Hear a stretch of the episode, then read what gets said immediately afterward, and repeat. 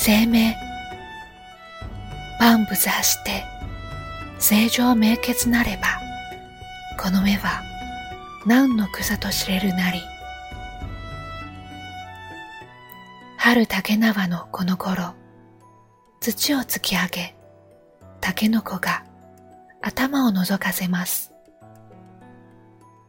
日本一の誉れ高い京都の竹の子は季節が来れば勝手に生えてくるというわけではありません。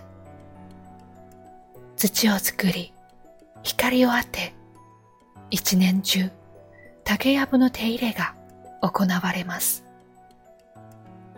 手塩にかけて育てられるからこそ多くの人に愛されてきたんですね。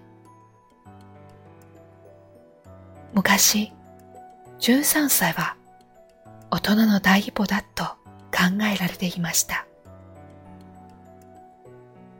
京都には極蔵菩薩から大人の知恵を授かる通過儀礼があります。